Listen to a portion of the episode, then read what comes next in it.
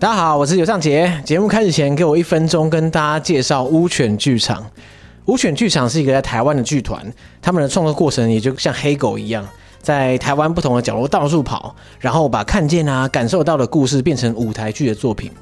那比较特别的是，他们常常去偏乡，带着心理跟戏剧的元素，和当地的青少年讨论关于青春期的大小事，并且啊，打破体制，串联各个不同的单位机构，像是新北市卫生局啊、法律扶助基金会啊、智邦文教基金会等等，一同共创特别的艺术教育行动。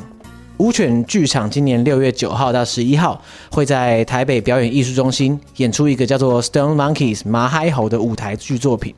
那在这个作品中，他们想要分享的是啊，关于台湾毒品问题背后的故事。为什么人会需要毒品呢？藏在毒品背后又有哪些不为人知的故事呢？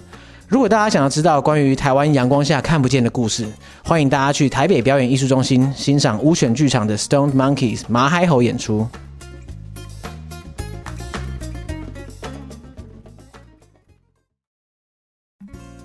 大家好，我是尤尚杰。大家好。我是伦敦蓝牌导览员 Craig，欢迎来到解锁地球。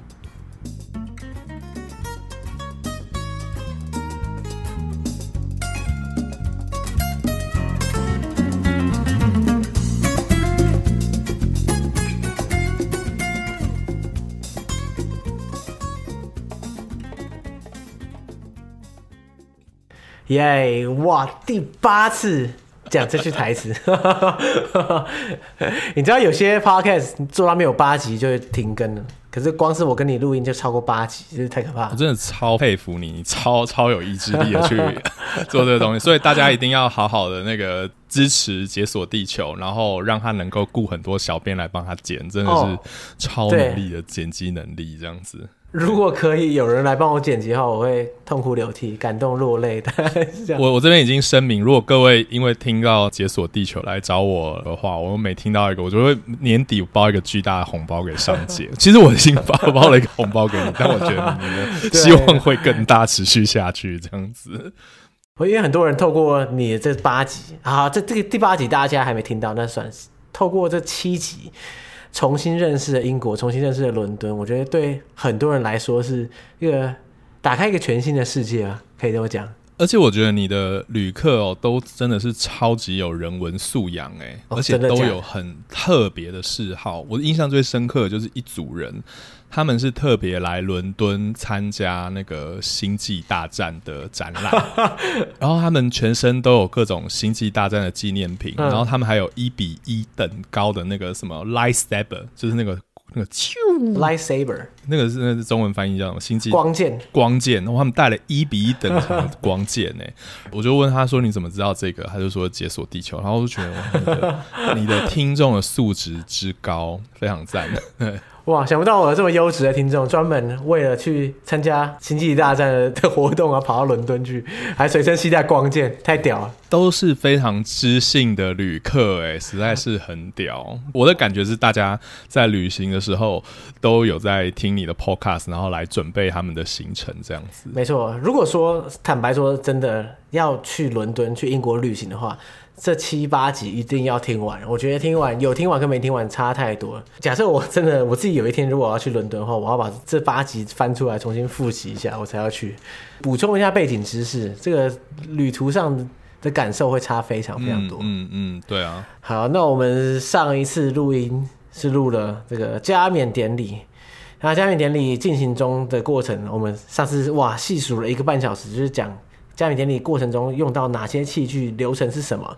历史上发生有趣的事情。如果大家还没听那一集的话，真的可以回去听一下 史诗级的一集。对，上次这个史诗级一集来纪念这个史诗级的这个这个那一天。那我觉得今天这一集第八集可以说是怎么说啊？自肥，讲一些奇奇怪怪的故事。这个这个故事我自己非常想知道。不过我觉得可以视为上一集的番外篇吧。这一集呢就。因为我知道尚杰对于这些呃过去的帝国啊、异国的故事啊、争议的文物啊，都非常的好奇，那所以我们就决定来策划这一集，来好好讲一下这些皇室加冕文物中最争议的一个宝石，或一个钻石，它是一个钻石。对，嗯，如果大家听上一集的话，就知道就是在这个众多的皇室钻石中，有一个是传说中受到诅咒。然后呢，同一时间呢，现在印度因为民族主义高涨的关系，所以很多声浪是希望英国可以归还这个钻石回到印度。不过，就是为什么要需要一个受到诅咒的钻石跑回印度？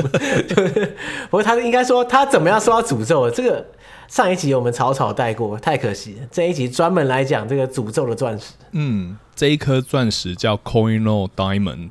它的有一个外号叫 The Mountain of Light，就是光之山，应该就是形容它闪闪发光的感觉。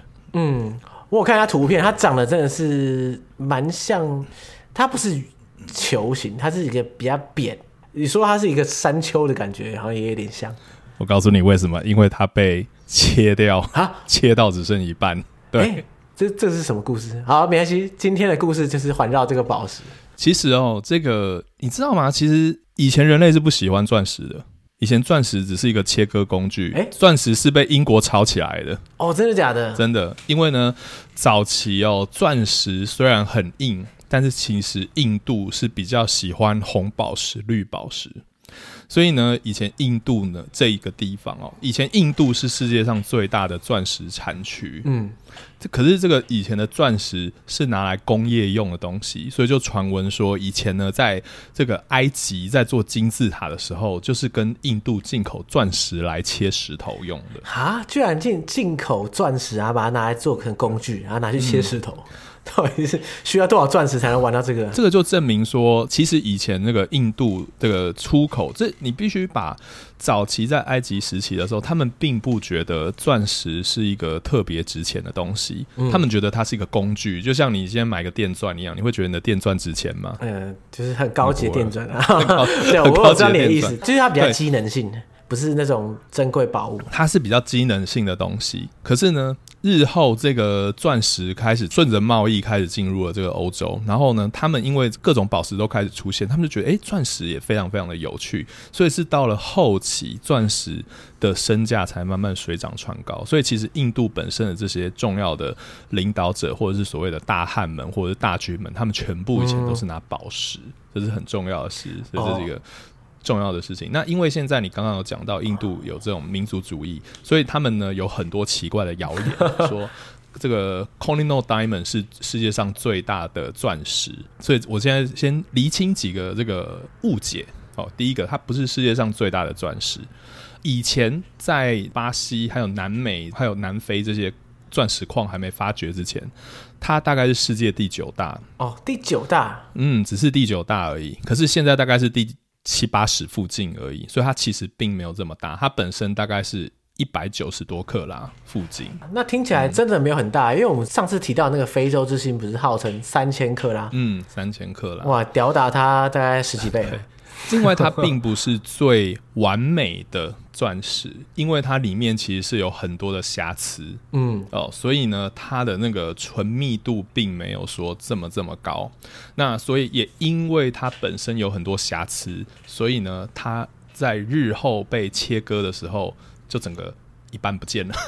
你说切一切突然爆开。那另外另外一个东西就是它的所属权，它呢，嗯、呃。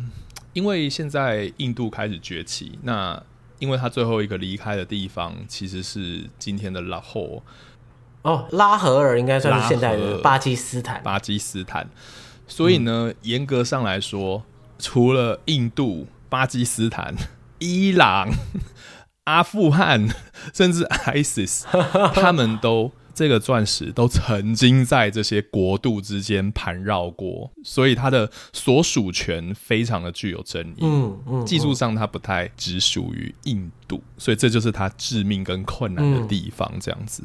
那这个钻石的由来到底是从何？就是什么时候开采出来，然后经历过怎样？这以前我刚刚有说过，印度是这个钻石最大的输出国，然后以前他们就出口到埃及去切金字塔这些东西，而且以前印度人是觉得钻石是邪恶的啊，它是有这个邪恶的灵魂的附身。它的这些光芒啊，就会连带着厄运就会出来。嗯嗯嗯，哇，这钻石居然曾经是邪恶的化身过。相信我花了几个礼拜在看这些国王发生的倒霉事，你真的会觉得他们造成很多，可能真的是邪恶的化身，没有误解，很多的厄运发生。那其实呢，这一个我们今天就专注在这个宝石，这个钻石本身。这个钻石本身大概是十四世纪的时候在印度的南边发现的。那可是我们一直没有有关这一个钻石的正规文献，一路到十八世纪，所以从十四到十八世纪其实是没有什么正规文献的。所以如果有人说现在有人说哦某某传说某某传说，大概都是鬼故事，然后但是口耳相传的东西。对哦，它具体的这个文献其实是到很后期一七五一年的时候才出来的。那第一次这个宝石，它大概是在十六世纪的时候，当时呢有一个蒙兀尔帝国出现。这个蒙兀尔帝国整个这个国土大概包含今天的巴基斯坦、阿富汗还有波斯。嗯，那它应该这一颗石头是跟着很多的钻石，当时献给了他们的这个巴布尔领导者。嗯嗯嗯哦，大概在一五二六年的时候，把它给了。蒙古尔帝国的领导者巴布尔，所以在那个时候，宫廷还不知道这个这个具体这颗石头在哪里。那可是呢，当时这个这个外来的蒙兀尔帝国，他们非常喜欢这种珍贵的这些珠宝，所以你如果说你要见到国王的话，你就要 提供这些珠宝，哦、像当了见面礼这样子。没错，所以呢，他们这个仓库里面哦，有满满的满满的这些钻石，还有珠宝的这些贵金属。都在这个里面，可是接下来我们的诅咒就开始出现了。哇，这个时候就有诅咒，这时候就开始有诅咒，所以还没有到英国人手上就开始，还没到英国人手上就开始的诅咒这样子。在这个巴布尔之后哦，他因为我们必须了解一件事，这些。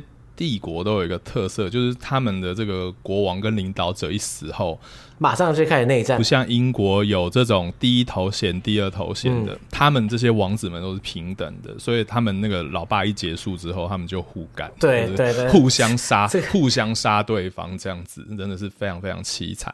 对，蒙兀尔帝国日常，对。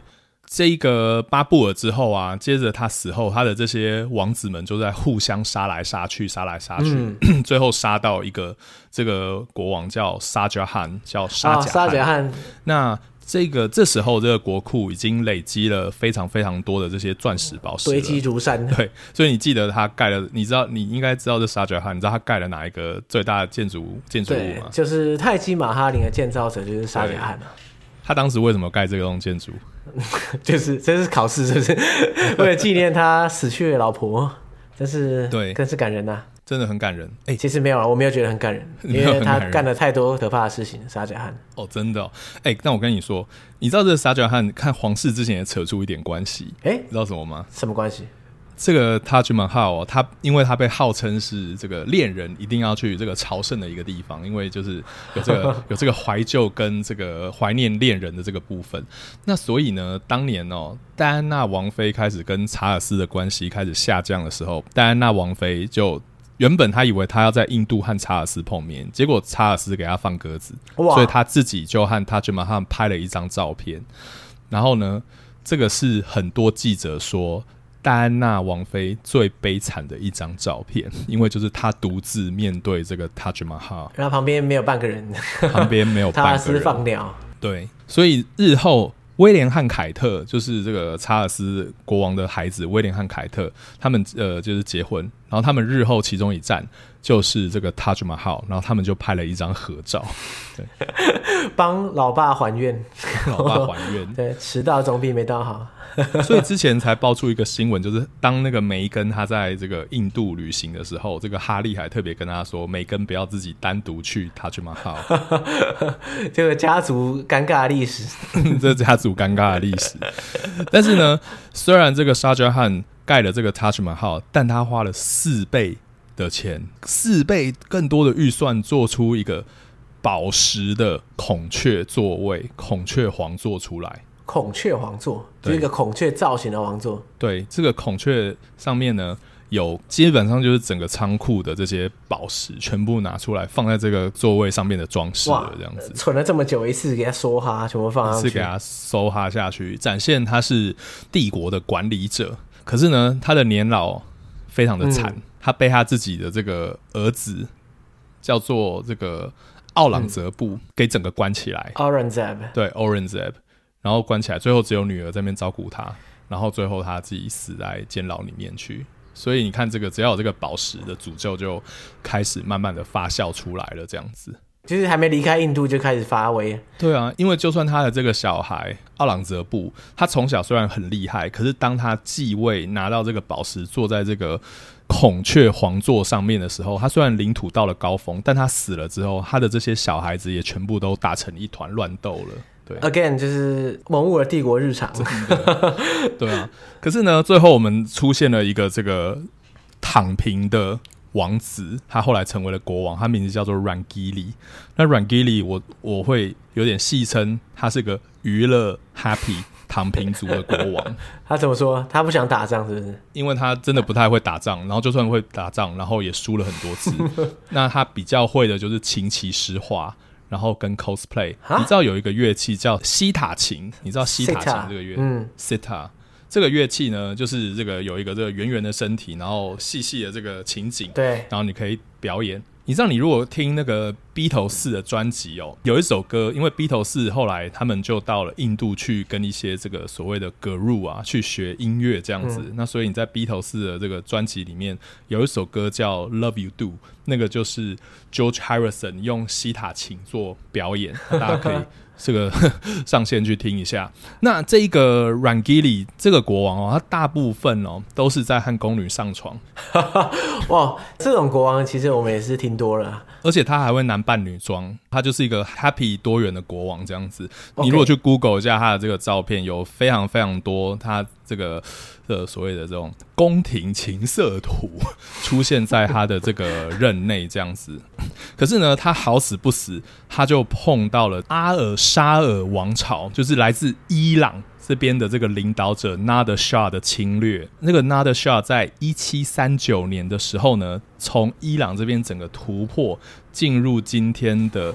德里这里，嗯嗯嗯，所以这个国王就被抓起来了，他就被打爆了。可是你知道这个 Nader Shah 很还蛮有这个风度的。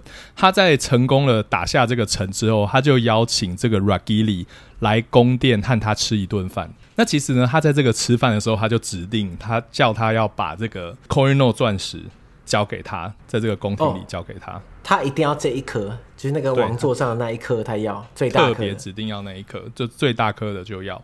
那这个只是传闻，但是永远不要让事实挡住一个好故事。所以传闻呢，这个 Ragili 他当时也是很不想要把这个钻石给这个 Nader Shah，所以他就把它藏在他的帽子里面。那传闻他们在。这个宫殿里吃晚餐的时候，然后他们那个聊一聊啊，然后很多宫女啊，音乐的表演啊。那这时候 Nader Shah 忽然说：“哎、欸，为了展现我们的友好，我们要做一个交换帽子的仪式。” 被看穿了，没没错，他就是被看穿了。然后所以这个这时候这个软基里就说：“Oh no！” 所以呢，传闻他们就是在交换帽子的这一刹那，这个软基里就把 Kohinoor 钻石交给了伊朗的 Nader Shah。哇，那所以钻石正式从蒙古尔帝国流到伊朗这边去了。没错，所以你就就是为什么这个宝石有这么多的这个复杂的地方。那当他把这个钻石交给 Nader Shah 之后呢，这个 Nader Shah 还蛮酷的，他就找了更多的宫女去娱乐他。那可是呢，很不幸的，在隔天，他们在这个游行进德里游行的时候，有很多很多人抗议，所以呢，这个 Nader Shah 就来了一场大屠杀。哈，你说进德里当天直接开始杀？进德里当天就开始就开始杀人这样子。那可是这个 Nader Shah 的政权，就是来自伊朗这个 Nader Shah 的政权，他也没有太久，因为呢，他拿到这个钻石之后，他就开始有了被害恐惧症。就是当他有了绝对的权力的时候，他就觉得所有人都要把他暗杀掉。嗯，所以有一次他就在路上，他的马被刺杀，有人试图刺杀他，然后他就是侥幸的逃掉。那这时候呢，他就开始大报复。那他当时怀疑是这个第一顺位的儿子干的，所以呢，他就要求保镖把他儿子的眼睛给挖出来。哦 okay、而且呢。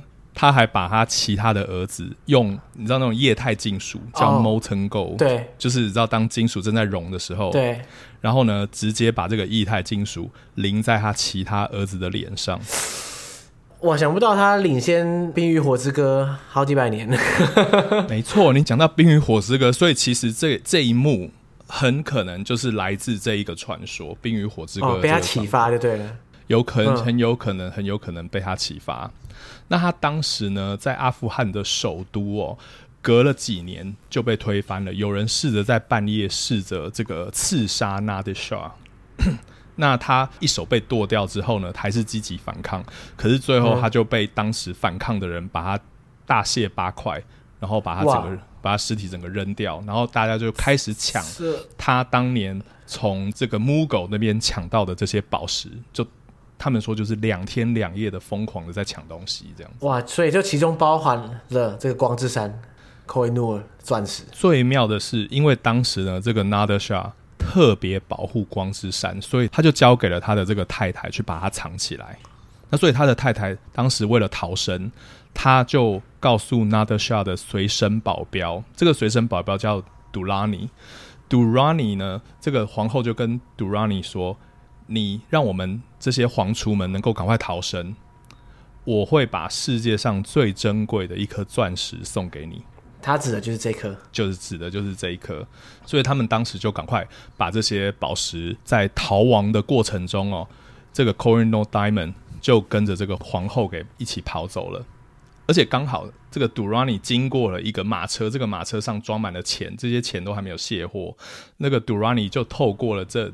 第一桶金创造了杜兰尼王朝，就在阿富汗的杜兰尼王朝。哇，他他这样可以凭空建立起一个王朝，那也也不简单呢。对啊，所以 Nader Shah 的保镖就制造，就在这一次这个伊朗这边这个政权被推翻的时候，创造了这个在阿富汗的一个新王国。所以这时候 Colonel Diamond 就到了阿富汗去。哇，不过当初当然当初也没有分什么阿富汗或是伊朗，就是他们。也有过去不同的王朝，只是说它地点你开始不停的转换。嗯，对，它就会不停的转换，所以真的是一场大乱斗。那这个在杜兰尼王朝哦，最后呢，他又改朝换代，中间发生超多内战。嗯，十九世纪的初期，他进入了一个最后的一个王子，叫 Shah Durrani。Shah Durrani 呢，他当时在阿富汗这边又发生了很多很多的战乱。嗯，所以他在一八一三年的时候，他在逃亡的路上。他被关起来，他被关在喀什米尔这个地方。克什米尔，克什米尔。所以呢，请留意 EP 一四三，一国恩治下的喀什米尔这个地方。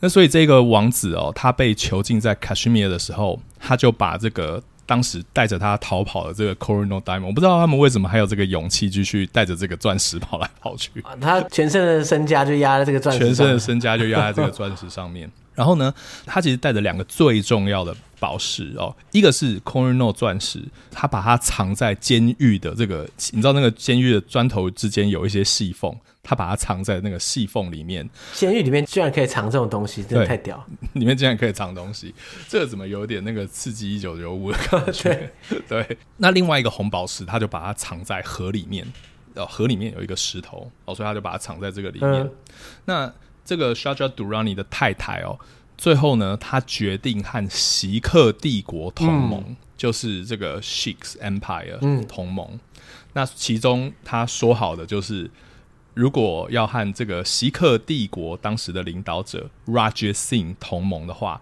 他就要把这个钻石给他。哇，这个钻石好用哎，就是什么外交筹码都可以拿出来用一下。对，所以他也很有趣哎，他有时候是国王受到诅咒，也是他。然后有时候保留一条小命也是他，对，他是一个好用的钻石。所以最后呢，当时这个锡克帝国的大军哦，叫 Ranjit Singh，大军就是他们的领导者。这个 Ranjit Singh 呢，把在在一八一三年的时候，把这个 Shuja Durrani 从监狱里，从克什米亚的监狱救出来之后，他们之间呢也有一个会面。好，在这个会面，大家就是闲聊啊，呃，吃东西呀、啊，这样子，这样子。又要交换帽子吗？这次没有交换帽子。原本以为这个活动结束之后，他们聊好他们的合约之后，他们就可以走。Shah Durrani 原本是想假装什么事情都没有发生，然后就想默默这样走掉。而且对方说：“哎、欸，我的钻石，你是不是忘了什么？” 没错，没没错，你说对了。所以这个这个 Ranjit Singh 就是当时的大军，他就说：“哎哎哎，钻石呢？钻石呢？”所以呢。传闻当时这个 Shah Durrani 就叫他的随从拿出一块破布，这个破布里面就放了这个一百九十多克拉的 Kohinoor 钻石，就交给了锡克帝国。所以他要正式的跑到锡克帝国那边来。对，他就正式的跑到锡克帝国去。好，所以这个时候呢，Kohinoor 钻石就从伊朗后来转到了阿富汗，又到了今天的巴基斯坦拉合尔这个地方了。嗯，那当时这个领导者叫 Ranjit Singh，这个 Ranjit Singh 有一个外号叫做 The Lion of Punjab，就是那个旁遮普之师，旁遮普之 之师，好霸气、啊！对，但是他其实呢。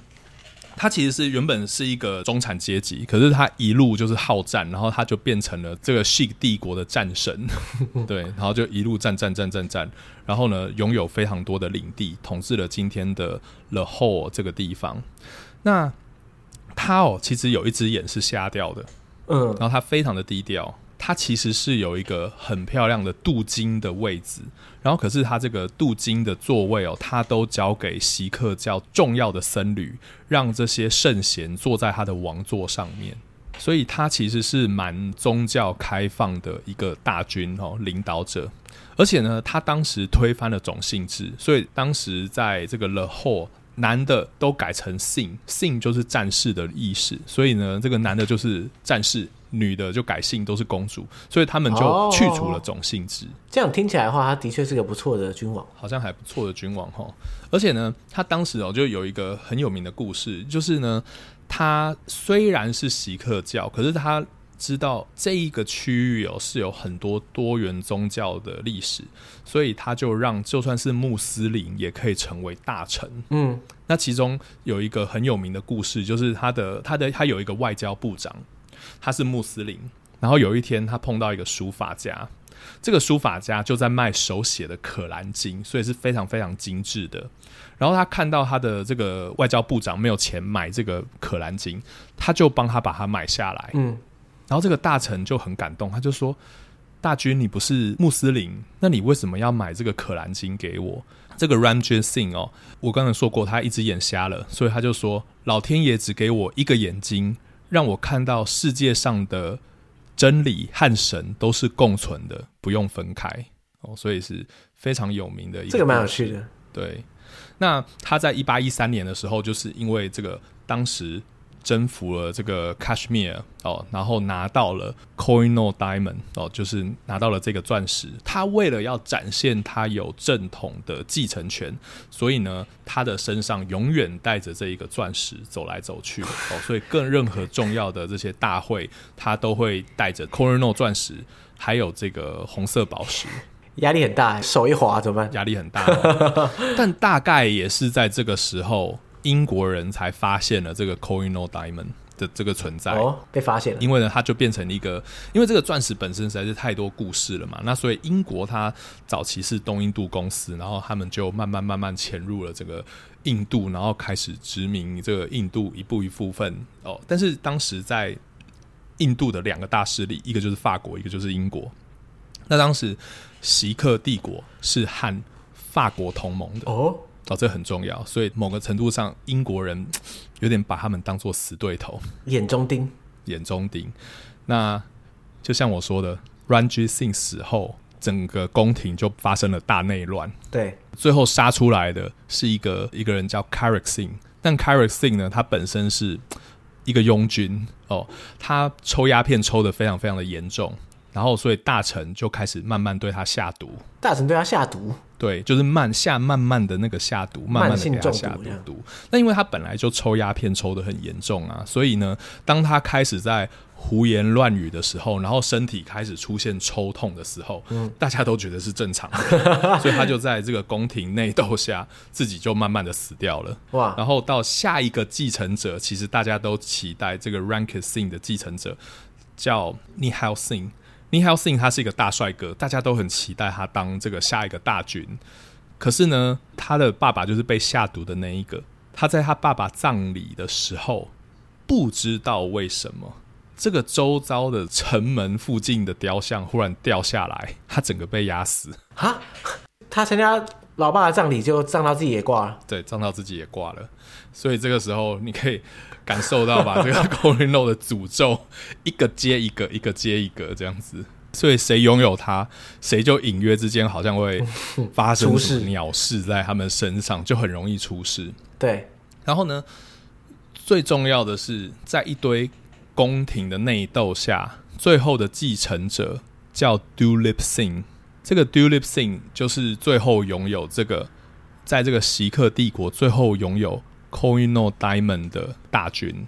嗯，那这个 Dulip Singh 他是刚刚那个我说一开始这个明君 Ranjit Singh 最小的孩子。Ranjit Singh 有很多的老婆，他在他快要死的时候呢，和一个这个年轻的这个美眉在一起，最后生下了 Dulip Singh。OK，这个很重要。然后他的妈妈 Dulip Singh 的妈妈非常讨厌英国，非常怀疑英国，所以呢，英国就和席克。打了一仗，哇！那席克帝国这样要赢非常困难啊。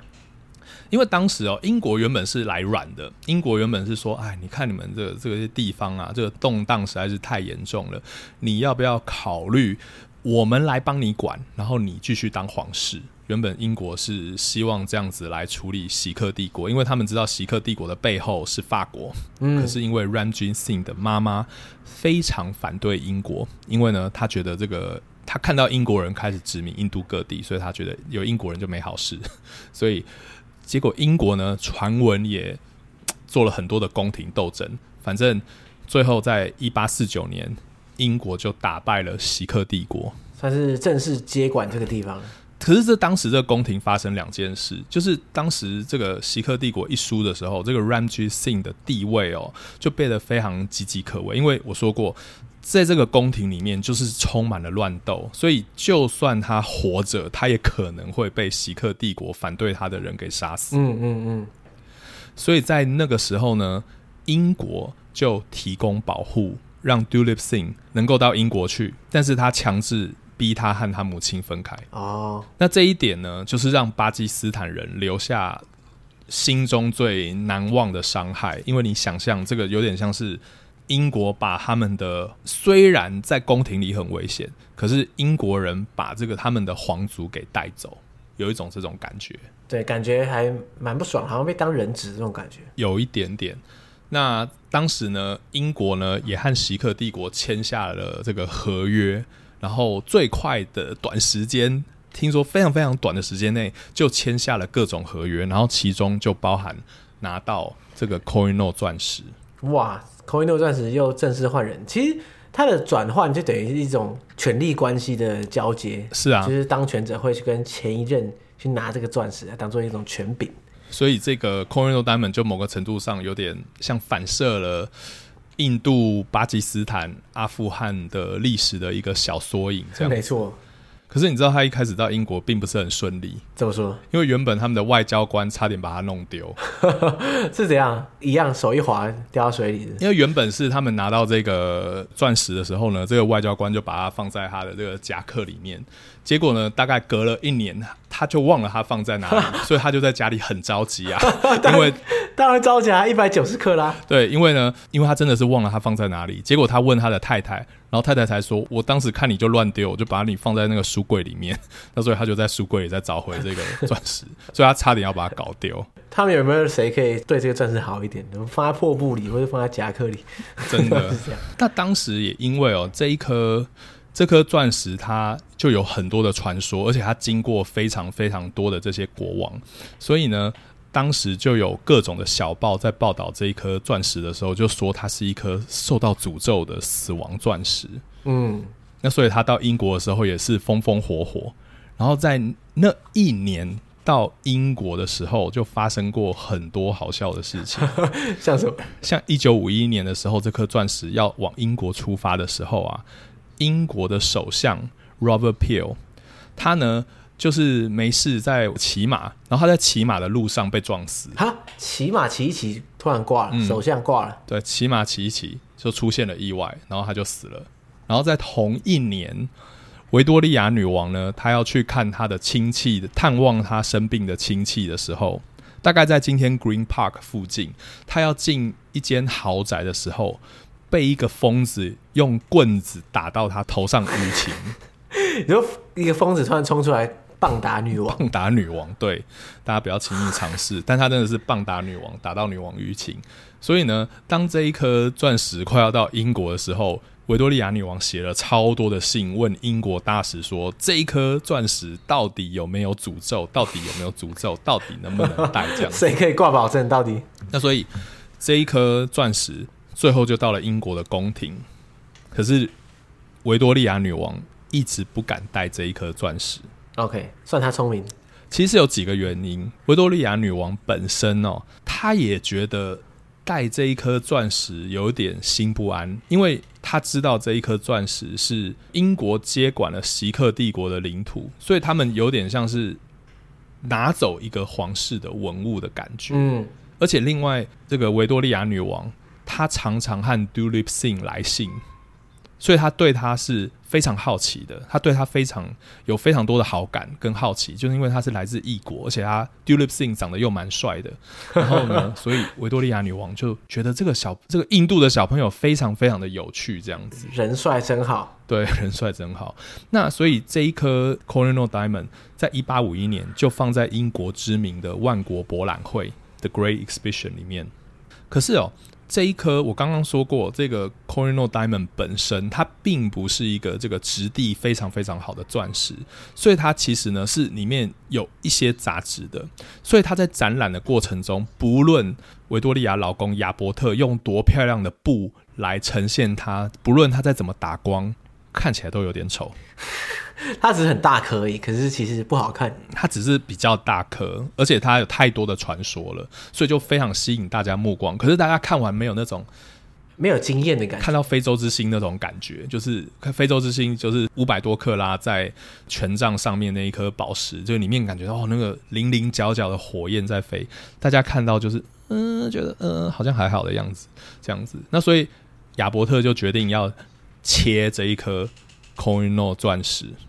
哦，就是维多利亚的老公亚伯特决定要切这一颗钻石，然后很多人都告诉他：“你不要切这一颗钻石，你不要切这一颗钻石，因为它有很多杂质，你一切，它说不定就整个没了。” OK，那看来显然是他不听劝告了。他的确不听劝告，呃，所以他在这个一八五二年哦，在 Haymarket 这里，如果大家在伦敦的话，你如果有看过一出剧叫《歌剧魅影》，就是就在《歌剧魅影》的戏院的那一条街上。他们找了一个这个传统上帮皇室处理钻石的工匠，叫 Gerard and Co。这间公司现在还在。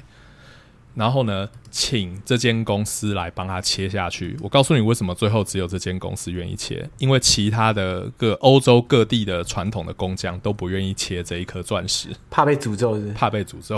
呃，不论是怕被诅咒，但最重要就是担心它的本身的质地并不是非常好，所以担心切下去之后这赔不起这样子，这么具有历史性的宝石。哦，对，就切爆了怎么办？对，所以就担心切爆。那所以他们就决定要来切这一颗钻石。然后你知道第一个切下去的人是谁吗？谁啊？就是威灵顿伯爵，就是英国非常有名的威灵顿伯爵。这个威灵顿伯爵呢，就是当年征战印度最多次的这个伯爵。那他最有名的就是这个滑铁卢之战，他打败了拿破仑。哦，那一个？哦，对对对，对，难怪我觉得这个名字好像有点耳熟。就是打败法国很多次的威灵顿伯爵，但他一开始是。加入印度的战争发迹的，大家发现他这个战争的天赋，其实是在印度战争的时候，甚至呢，让印度人很骄傲的是，威灵顿伯爵说，印度人比法国人还难搞，所以这个让这个印度人很爽，印度人觉得满意对这个发言。对，这一个知名的威灵顿伯爵，他呢是第一个。你知道，就是这一颗钻石放在这个工匠的桌上面，它需要开始被磨嘛，磨一磨之后再用力的敲下去。那第一个磨它的人就是威灵顿伯爵。有一种象征性的意味，有一种，来，我第一个再敲你一次，嗯，就是之前就是我去征战印度，现在我在对你们最重要的钻石再敲一次。那所以呢，这个就是嗯，以前一些这个帝国主义的弊端了。对，这是不过当时就是这样子。对，那可是呢，这一敲不得了，他一敲接近一半就不见了。他到底是怎么敲啊？他是这样直接拿东西敲下去？就是威灵顿敲完之后，这个工匠就试图去敲它，结果敲一敲呢，他就从一个一百九十克拉的钻石变成一个九十三克拉钻石而已，不止一半吧？超过一半都不见，超过一半就不见了。那这个也是让印度颇为诟病的地方啦。那就算他敲了之后呢，维多利亚女王也是不太敢戴。嗯，那所以最后呢，呃，维多利亚女王左思右想，左思右想，她最后她希望和这个 Dulip Singh 见一面。所以他们在 Dulip Singh 就是这个流落到英国的这个锡克帝国的王子，我是末代国王，他最后就和维多利亚女王见面了。所以他们在这个一八五四年的时候，维多利亚女王和 Dulip Singh 见面，当时维多利亚女王很兴奋，终于看到他本人，然后他就，他、嗯、还让 Dulip Singh 哦找了英国最棒的画家来画他的肖像。哇！所以呢，你们如果有机会这个 Google 一下哦，而且他们的感情之好，维多利亚女王还亲手画他的脸。维多利亚女王这么爱他，真的还蛮喜欢的。所以呢，你如果去 Google 一下温莎家族的收藏里面，你就会看到维多利亚女王画这个 Dulip Singh 的素描。嗯嗯嗯。所以那一天应该是他在画他肖像的时候，知道他要画肖像，就全身穿着这个穿金戴银，然后就是很帅的这样异国风格的出现。然后呢，维多利亚女王就这样跟他说：“嘿，Dulip。”我这边有一个东西，你说不定会熟悉，我想给你看一下。所以呢，他就从他手中拿出了这个被切掉的 Kohinoor 钻石给 dulipsing 看。他认得出来吗？剩下不到一半。这个是时候就是非常吊诡的地方啊，就是宫廷的每一个人都警告说，维多利亚女王，你不要这么做，你不要让她看到这个钻石，因为不知道他会发生什么事情，而且有点失礼。其实很复杂，因为维多利亚女王一直不想戴，可是她就是想要知道她看到她这个东西的反应，这样子。OK，但是不是挑衅？因为我觉得他心里已经有一个最坏的打算了。如果他的反应真的很强烈，说不定可以用某一种方式借给他。因为其实维多利亚女王借给他非常非常多的珠宝，嗯嗯。可是他想听听他怎么说。那根据很多那天的记录是，这个 Dulip Singh 看到这个钻石。拿起这个钻石，然后就默默的走到窗口这边，然后拿起来对着窗口转来转去，看了又看，然后他转身回来，然后慢慢往维多利亚女王靠近，然后呢，他就说：“我非常的开心，把这一颗钻石献给你。”嗯，这个里面，嗯，我个人觉得应该有非常非常多复杂的感觉涵跨在这个里面。对，而而且就以现实情况来说，他也不得不这样说，毕竟他寄人篱下，也有一些他个人的情怀在其中，而且我我也不知道怎么解读。我觉得一定很非常非常复杂。可是呢，这个他跟维多利亚女王乍似关系还不错，但隔了几年后，这个关系就开始有了转变。维多利亚女王简单说，就变成他一家的干妈了。哦，oh. 那他就开始花钱，就是 Dulip Singh 呢，开始在北方开始买下很大的豪宅，然后开始买很多的土地，他会办各种的 party，因为他可能也想要成为一个英国人，他希望得到英国上流阶级的承认，嗯，所以他甚至他在一八五三年的时候还成为了基督教徒，哦，所以他放弃了他自己的宗教，他是成为了基督教徒，而且他一切就是希望他成为。有点像是他想要被人认可，有一种想被人认可的感觉。嗯嗯，那他就开始办了非常非常多的 party，然后像很多伯爵一样花天酒地。可是呢，接着他就日不复出了，然后他就欠了非常非常多的债。那这时候，这个银行就开始讨债啦，因为他。有得到一个议会同意的年俸，可是呢，他超过了这个年俸，然后欠了非常非常多钱，而且他听说他在他的这个宫廷里面养了很多异国的宠物哈，听说什么豹啊、猴子啊，什么都有这样子，就是非常非常消费非常的夸张，这也算是穷奢极欲，对。而且呢，他当时也和这个很多的上流社会的女孩有一腿，可是呢，都是很短暂的关系，因为他们都不希望有一个这个混血的小孩子，所以最后呢，他就找了一个当时他特别指定说要个处女，所以他就和她结婚，然后生了九个孩子。哇，这啊。OK，可是接着他欠的钱越来越多，他就要求女王的帮忙。那可是呢，女王就表示她没有办法违反这个国会给她的年俸。那这时候他就开始，可能随着他开始发现他真正的处境，他的内心就充满了不满，他就痛恨这一切一切的东西。那所以他就决定抛家弃子，嗯、他想和俄罗斯合作，讨回那个西克帝国之前的领之前的领地。嗯，那可是靠他这么一丁点的力量，完全没有什么能力，所以沙皇最后决定也不不见他。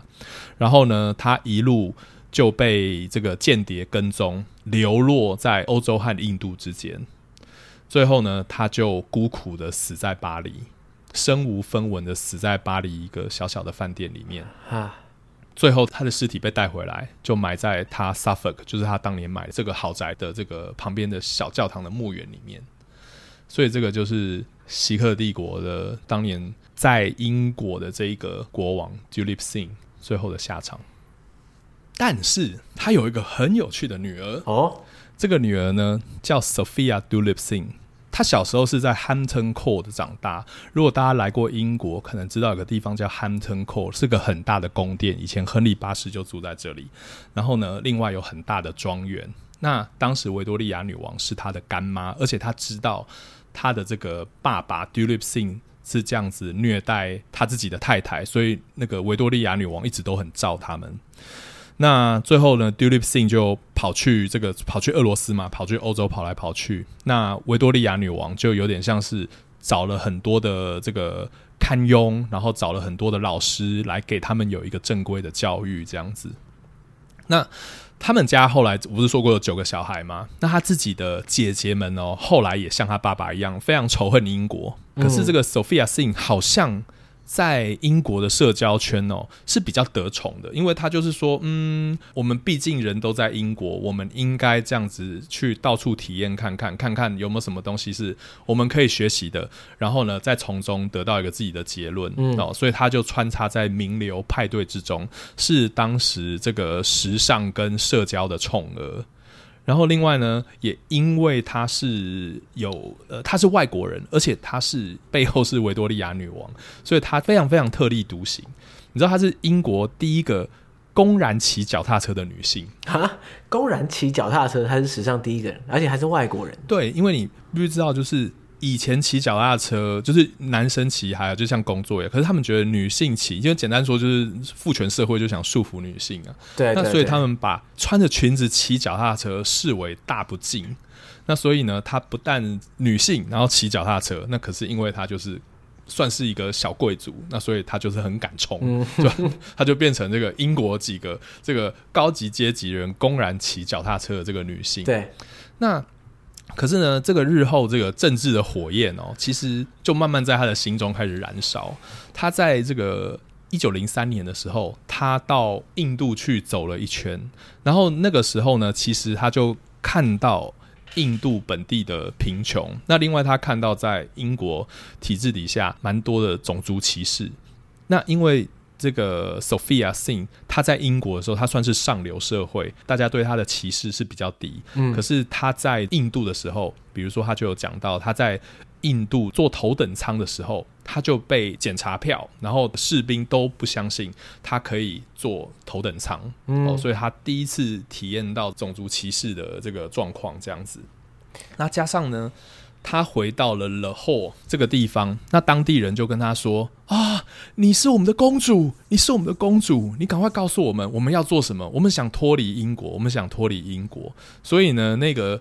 革命跟改革的怒火就在他心中里这样子慢慢烧起来，那他就慢慢的燃烧起来，他就慢慢的进入了这个印度的政治圈，然后他和甘地啊这些日日后印度革命的人呢都是朋友这样子。嗯嗯嗯。那另外他他在一九一一年的时候，他是第一个参加国王乔治五世加冕典礼的第一个印度人。哇，几个少数参加加冕典礼的印度人，所以这也是很特别的地方。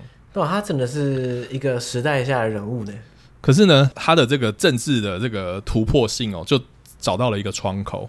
因为到一九一零年的时候，英国的女权团体开始进行抗议。嗯，那所以呢，因为他是社交名人，然后又是呃女权异国人士，他就转身变成了女权斗士。哇！而且他是以最多怪招的女权斗士。他们在那个行街抗议的时候啊，他原本想要跟伦敦动物园借一只大象，他说他要骑在大象上面，然后高举 Vote for Woman，让女性投票，要拿在这个旗子来吸引大家注意。对，最后被伦敦动物园拒绝，所以他是这个最早骑着一匹马 走在路上，这个大拿 Vote for Woman 的这个女性，而且呢。另外，他也在这个街上哦卖汉女权相关报道的这个报纸，所以在英国有其中这个很有名，在这个《卫报》英国的《The Guardian》里面就出现有拍下一张他在路边卖报纸的一张照片。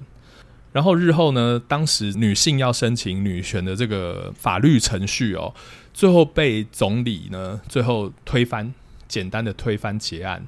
那所以他就立刻隔天他在抗议的时候飞扑到总理的车上，超疯狂的。OK，所以他是一个非常非常激进的运动者，他就是一个超级冲的人，这样子非常非常激进的运动者。在当时女权在抗争的高峰的时候，这些女性的抗争者全部冲进国会里面，因为就是要跟这个总理对呛。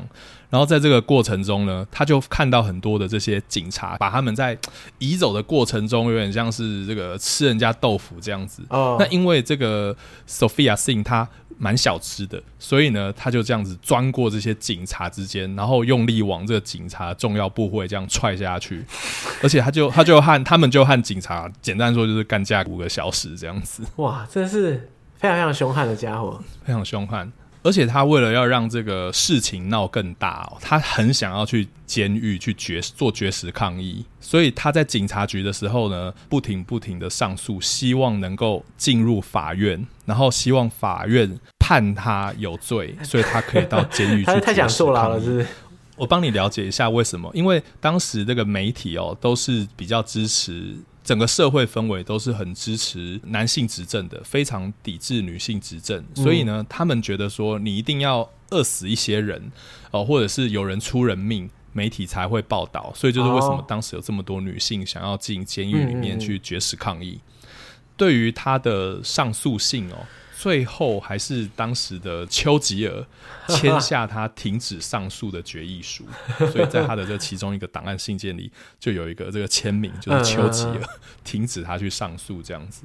然后在一战的时候，一战就所以说这些女性一直抗议，一直抗议，一直抗议，但是刚好就碰到了一战。所以一战的时候呢，这个 Sophia Singh 就开始为了这个印度，因为当时印度还是这个大英国协联盟，所以他就为这些印度士兵募款，支持这些印度士兵。然后甚至呢，在 Brighton 哦，如果大家听过 Brighton 的话，可能知道 Brighton 有一个宫殿叫 Brighton Pavilion。那这个皇室的宫殿哦，在战争的时候呢，变成了一间医院。所以这一个锡克帝国的公主。竟然在医院里当起了护士，照顾这些士兵。哦。哇，他真的是一个很屌的人呢！我我完全对这个人完全没有概念，但是他的一生真的是，真超屌。所以你你你必须想象，这个印度他们还是有一些这个阶级主义的遗毒在。所以当他们这些印度的士兵们醒来的时候，发现，哎，怎么有一个我我竟然是锡克的这个公主皇室的后代。Sophia Singh 照顾的时候，他们都每个人都觉得非常非常非常的不可思议这样子。但是最后，这个 Sophia Singh 他最后在二战后，他继续加入各种战争的这些慈善活动，然后最后在一九四八年去世。嗯。那所以这个就是在这个锡克家族最后一个非常非常知名的成员哦，Sophia Singh 跟 Duleep Singh。对啊，看来之后，Sophia 没有被钻石给诅咒，她没有被钻石诅咒，所以你看，这个女性都崛起，哦、男性都倒霉。这是个女权主义的钻石，这是个女权主义的钻石，适合女性。所以呢，大家可以发现到这一颗钻石从印度发现，然后它一下到了孟武尔帝国，后来到了伊朗，然后接着到了阿富汗，最后又到了巴基斯坦，最后又来到英国。那英国就是它目前。呃，很多很多年，她都在女亲王的皇冠上面、嗯、哦，所以之前是女王的妈妈 Queen Mother 带着她，那所以她上次出现在大众的视角是二零零二年的时候，女王母亲葬礼的时候放在国会展望。那这一次查尔斯三世的登基，因为非常非常担心受到更多的争议，所以就决定不会用这一颗 Kohinoor Diamond。现在应该会用一颗和伊丽莎白二世相关的钻石戴在这个女亲王的皇冠上面。那所以这个就是这个受到诅咒的 Kohinoor 钻石，对，一颗小小的钻石反射了印度跟整个中亚世界的纷纷扰扰。对，这样说起来的话，我觉得其实我这样听完，我觉得它好像不算是这种钻石的诅咒，而是因为这个钻石实在太大颗，然后太有。意义，所以以至于说他权力交接的过程中，他每次都被拿出来亮相，然后拿出来当做一种象征。可是我觉得，这种权力交接的过程中本来就是充满了悲剧。你必不得不交出钻石的人，或是拿人家钻石的人，其实说实在的，出了什么可怕的事情，其实应该也是常见的。是啊，所以他就像这些权力交接时候发生的。悲剧缩影，所以他就是任何只要有印度团，他们冲来伦敦，第一件事就是要看看他 Kohinoor Diamond，因为它真的是衔接了整个不止印度、巴基斯坦这些每一代帝王的生命中的一个很重要的一个象征物，那也就造成这个钻石这么具有争议，可和让它归还。非常非常的复杂，嗯，你到底要还给谁？所以真的是太麻烦了。哎、欸，那现在要去看的话，要去哪里才看得到啊？如果你现在要看这一颗钻石的话呢，它大部分的时间应该会在伦敦塔里面哦，它会在 Queen Consort 的皇冠上面，就是这个女亲王皇冠哦。但是他在加冕典礼的时候应该不会用它。对，嗯嗯嗯，那所以，嗯，它就是这个，他们说。他们因为现在那个伦敦塔里面，它是一个那种电梯走廊，就是它这个电梯走廊就是一个平平的那个输送带，你知道吗？你站上去，哦、你就沿着那个沿着这些皇冠这样走过去，然后你就会看到有人那个这个月球漫步，从后面倒回来这样子走回来，再多看几眼这样子，那就是这一颗 Kohinoor 钻石集结这么多国王、王子、王亲们的故事合一。对，哇，这听这个钻石的故事，我觉得比较有趣的，甚至不是他的诅咒，而是看着他怎么样一步一步一步从最初从印度南部被挖出来，然后一路转到什么中亚，然后跑到英国等等。我觉得他可以说是他的历史就反映出来，就是近代的这种世界局势的变化。然后到现在，印度一直要要声讨这个钻石，那我觉得也也刚好反映了现在当下的世界局势。真的，所以。不知道我们在这个世代，他们会不会有不同的发展，就很需要大家更多的政治智、更政治智慧这样子。对对对，搞不好有一天他又因为什么种种原因辗转，又跑到不管是巴基斯坦或者是印度，那就那真的是又有新的一页故事可以讲。真的，所以我才觉得，因为这个，因为我们我们常觉得大家的焦点都常常在这些欧洲，那也蛮难得，我们透过这一颗。钻石来认识这些在印度还有中亚之间的王者。嗯嗯，好，那哇，想不到光是一个皇室里面的一颗钻石，可以牵扯出这么多历史故事。我觉得未来有机会的话，其他的王室珠宝应该也很多可以拿出来细数一下。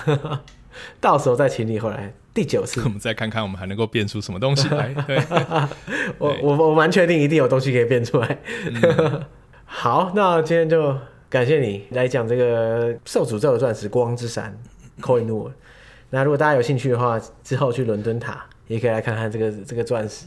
虽然很可惜，它现在剩下一半不到，但是还是值得一看。